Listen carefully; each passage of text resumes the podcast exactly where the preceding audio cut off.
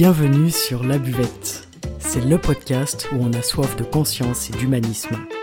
Je m'appelle Margot Bussière et je vous invite à me rejoindre chaque samedi à la découverte de l'extra dans l'ordinaire. Bienvenue et merci pour votre écoute. Pourquoi et comment faire de vous votre priorité absolue? Avant toute chose, sachez que vous le faites déjà sans vous en rendre compte. En effet, chaque décision que l'on prend est un choix de notre ego qui nous pousse systématiquement à agir pour nous-mêmes. Et oui, même lorsque l'on a l'impression d'être des personnes dévouées, aidantes, disponibles pour les autres, en réalité, on adopte ce genre de comportement pour nous-mêmes, car cela vient nourrir notre ego, qui est tout content de pouvoir se considérer comme quelqu'un de bien. Ça vient aussi nourrir le besoin d'amour et de reconnaissance, et vous l'aurez compris, c'est toujours l'ego qui se cache derrière ça. Donc, à chaque fois que l'on fait quelque chose pour les autres, on le fait en réalité pour soi. Cependant, le geste dénué d'attente est absolument possible, il s'apprend avec l'humilité. Nous sommes et nous naissons tous égoïstes. C'est inhérent à notre survie, c'est notre nature profonde et c'est tout à fait normal. Pour en savoir plus, je vous invite à écouter le podcast sur l'ego si ce n'est pas déjà fait. Alors voilà, l'excellente nouvelle de cette journée, c'est que vous faites déjà de vous votre priorité au quotidien. En tout cas, inconsciemment. Mais ce qui nous intéresse sur la buvette, c'est de le faire en conscience, évidemment. La première chose à faire pour cela, et c'est primordial, c'est de se respecter. Avez-vous l'impression de vous respecter dans vos valeurs profondes, dans vos actions et dans vos choix? Nous avons tous tendance à faire pour les autres au détriment de ce que l'on souhaite réellement, et même parfois jusqu'au détriment de nos propres valeurs. Des valeurs bafouées, ça ne fait pas plaisir à l'ego, on prend sur soi. Mais pourquoi finalement? Pour se faire accepter pour se sentir aimé, pour ne pas faire de vagues, pour ne pas faire de peine. Une chose est sûre, c'est la peur qui régit ces choix-là. Se respecter soi, c'est génial, mais respecter l'autre, c'est indispensable. Les deux vont de pair. Par exemple, un soir, une amie m'invite à manger chez elle, et plus l'heure arrive, et moins j'ai envie d'y aller. J'adore cette personne, mais je ne me sens pas capable ou en mesure d'y aller ce soir-là pour X raisons. Alors soit j'y vais pour faire plaisir, et donc c'est pour mon ego car je ne veux pas être mal aimé ou je ne veux pas faire de la peine, mais je serai là-bas sans respecter l'autre car je n'aurais pas vraiment envie d'être là à cet instant-là. Je déshonore donc son invitation et sa présence sans parler de son temps ou alors je choisis d'être égoïste d'une manière consciente, où je me respecte moi et l'autre en l'informant que ce soir ce n'est pas une bonne chose pour moi de sortir, et que je préfère qu'on se voit à un autre moment où je serai mieux et plus disponible pour elle. Dans l'égoïsme, il n'y a pas de respect de l'autre. Être égoïste dans notre société, c'est ne penser qu'à soi, et bien souvent sans conscience. D'ailleurs, la plupart d'entre nous associent faire de soi sa priorité avec la peur d'être égoïste. Ce sont là deux choses totalement différentes. Soyons-en conscients. En réalité, se respecter et respecter l'autre, c'est l'inverse de l'égoïsme. C'est de l'estime de soi et de l'estime pour l'autre. Il n'y a pas de relation saine sans respect mutuel. Faire de vous votre priorité absolue n'entrave pas le bon fonctionnement d'une relation si celle-ci est basée sur le respect et l'amour, et si vous agissez selon ces critères. Combien de personnes sortent de chez le coiffeur en n'étant pas contents de leur propre coupe de cheveux et sans n'avoir osé rien dire? Combien d'autres commandent un steak à point au restaurant et se retrouvent avec un amas de sang dans l'assiette sans ne rien dire non plus Et vous alors, ça vous est déjà arrivé? Que pensez-vous de ce genre de comportement que l'on adopte tous parfois? Souvent, on s'en mord les doigts une fois rentré chez nous, on en veut à tout le monde, mais au final, on s'en veut surtout à soi, car on ne s'est pas respecté à l'intérieur de nous. On s'est plié pour une raison ou une conséquence extérieure que bien souvent on imagine. On se dit je vais passer pour un pénible si je renvoie mon steak en cuisine, ou encore elle va me trouver sacrément gonflé si je lui dis que j'aurais préféré une frange un peu plus courte. On a tendance à faire des suppositions, mais je vous invite à lire ou à relire les accords Toltec. L'un d'eux est le suivant, deux points, ouvrez les guillemets, ne jamais faire de suppositions. Fermez les guillemets. Évidemment, cela ne veut pas dire devenir ingrat ou imperméable à ce qui nous entoure, mais simplement vivre sereinement et respecter ses envies, ses besoins profonds, ses limites personnelles, et surtout ne jamais se faire passer après quelqu'un pour de mauvaises raisons, qui sont souvent des projections de nos propres illusions personnelles à travers un système câblé de croyances et de filtres personnels. On choisit alors simplement de ne plus s'approprier les réactions et les émotions des autres. On a déjà les nôtres à comprendre, à accepter et à gérer, et ça prend une vie entière. Par exemple, il y a quelques semaines, je devais aller boire le café avec une copine, elle a annulé une fois. J'ai annulé la deuxième fois avec gêne, j'ai attendu le dernier moment, ce qui n'est pas très cool. Mais finalement, je me suis écouté et j'ai appris ensuite qu'elle n'était pas en forme et qu'elle n'avait pas osé annuler une deuxième fois. Je nous ai donc rendu service à toutes les deux. On a tout de suite recalé une date pour la semaine suivante où l'on s'est vu, sans être stressé et en étant bien. Et j'étais ravi de constater une fois de plus que rien n'arrive par hasard. Se respecter, c'est aussi savoir prendre sa propre défense. On est très fort pour prendre la défense des autres, mais étonnamment on a du mal à prendre la nôtre. Ça demande de s'aimer. Pour quelqu'un qu'on aime, on est prêt à faire n'importe quoi. Alors pourquoi pas pour nous? Imaginez si vous vous aimiez autant que la personne pour qui vous donneriez votre vie. Ce serait incroyable, n'est-ce pas? L'honnêteté envers soi et envers les autres, c'est d'abord en ne se faisant plus croire que l'on fait les choses pour autrui, mais en acceptant que nous les faisons en réalité pour nous. Et ça, c'est un grand pas vers la conscience. La seconde chose très importante, c'est de vous faire confiance. Et l'intuition, mesdames, messieurs, ça se travaille. Plus on l'écoute, plus elle sera forte et présente. Balzac définissait l'intuition ainsi. Deux points, ouvrez les guillemets. Un pressentiment qui nous fait deviner ce qui est ou ce qui doit être. Fermez les guillemets. L'intuition, c'est donc un instant d'illumination qui peut changer absolument tout, le cours de votre journée mais également de votre vie tout entière. Apprenez à l'écouter, elle vous parle sans cesse. D'ailleurs, si un épisode sur l'intuition vous intéresse, indiquez-le dans les commentaires et nous en ferons un sujet spécial. C'est absolument passionnant et nécessaire à notre vie d'être humain. Selon Henri Poincaré, c'est avec la logique que nous pouvons et avec l'intuition que nous trouvons. Alors faites-vous confiance, vous verrez comme c'est un outil puissant et à quel point il est indispensable pour vivre bien, libre et heureux. La troisième chose, c'est de ne pas douter de vos choix il n'y a pas de mauvais choix. Un choix est toujours le meilleur sur l'instant, il n'y a donc pas de regret à avoir. Quand on choisit, on y va à fond, sans penser que peut-être on se trompe ou que l'autre choix aurait été mieux.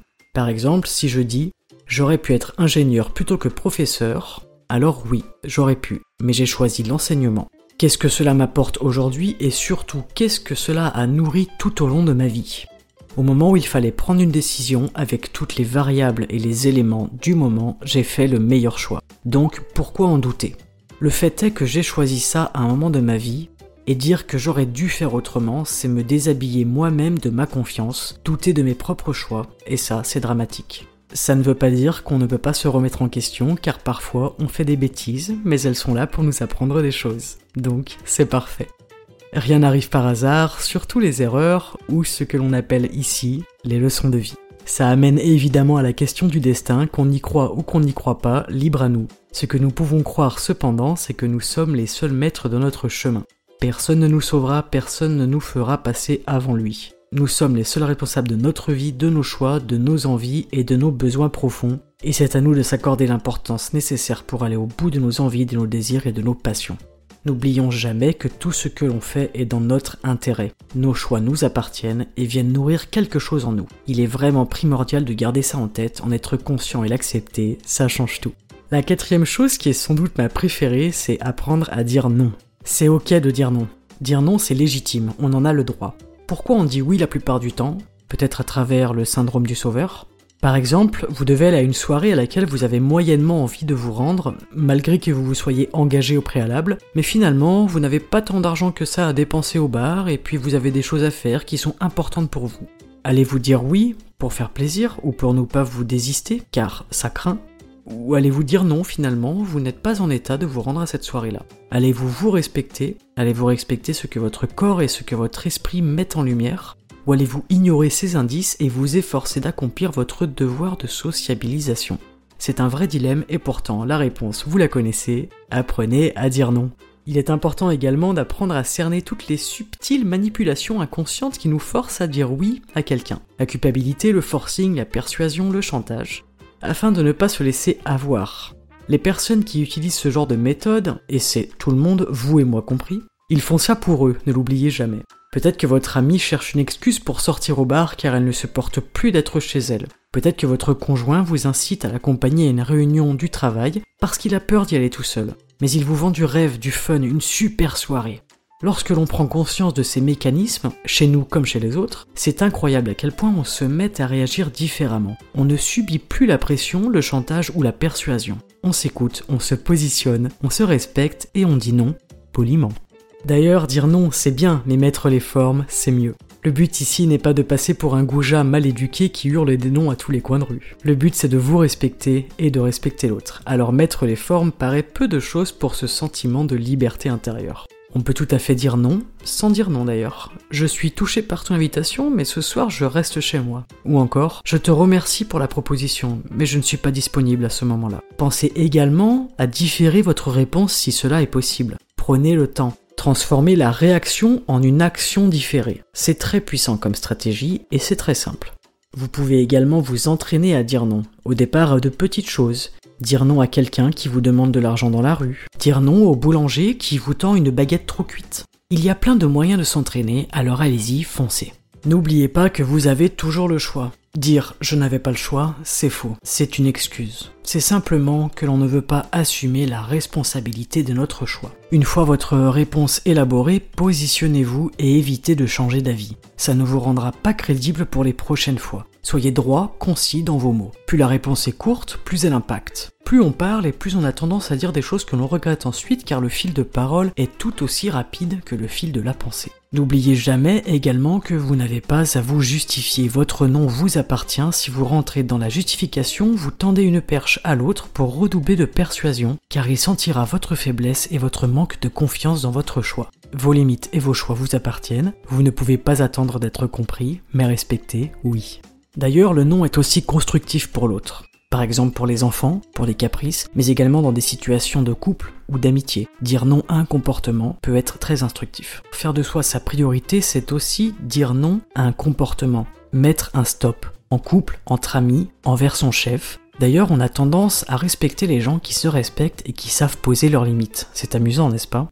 Alors dire non c'est bien beau, mais comment on gère la réaction de l'autre? Eh bien en fait on ne la gère pas. Nous n'avons pas à nous sentir responsables des réactions des autres, elles leur appartiennent. C'est primordial de garder ça en tête en permanence. Par exemple, si je suis invité à un repas de famille qui est prévu et pour lequel je n'ai pas su ou pas pu dire non, ou encore que je pensais que j'aurais terminé ce que je souhaitais faire, comment revenir sur ma décision? Est-ce que je dois rester bloqué dans mon choix initial? Est-ce que je n'ai pas le droit de changer d'avis? Eh bien moi je pense que si. Je pense que l'on peut simplement prévenir là où les personnes que notre emploi du temps a changé, que nous avons des priorités qui ne peuvent pas attendre et proposer immédiatement de remettre le repas à plus tard ou de passer les voir à un autre moment. Il est possible que l'autre en face le prenne mal, mais ça ne nous regarde pas. Si vous êtes clair, respectueux et honnête, alors rien de ce que l'autre en face ressent ne vous appartient. Dire non aux autres c'est intéressant, mais se dire non à soi-même l'est tout autant. C'est difficile et pourtant nécessaire lorsque l'on a un objectif à atteindre. La dernière chose qui est essentielle, c'est la question du temps, la question de votre temps. Comment faites-vous de votre temps votre priorité? Car votre temps, c'est lui qui fait de vous ce que vous êtes. Alors s'il devient votre priorité, vous devenez votre priorité.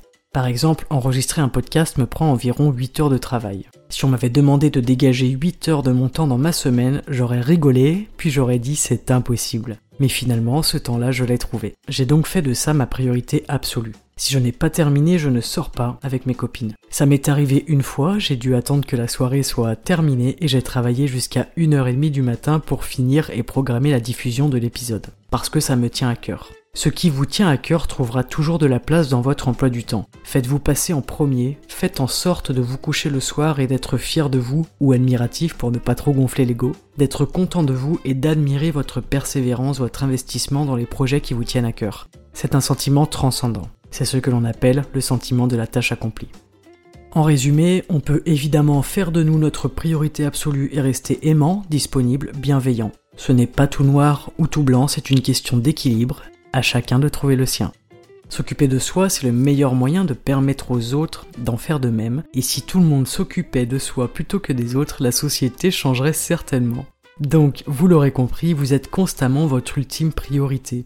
La culpabilité nous tient quand il s'agit de s'occuper de nous. Alors aujourd'hui, c'est le moment d'être totalement et profondément honnête envers vous-même et de reconnaître cela. Et vous verrez, vous vous le rendrez très bien. Pensez à vous, écoutez-vous.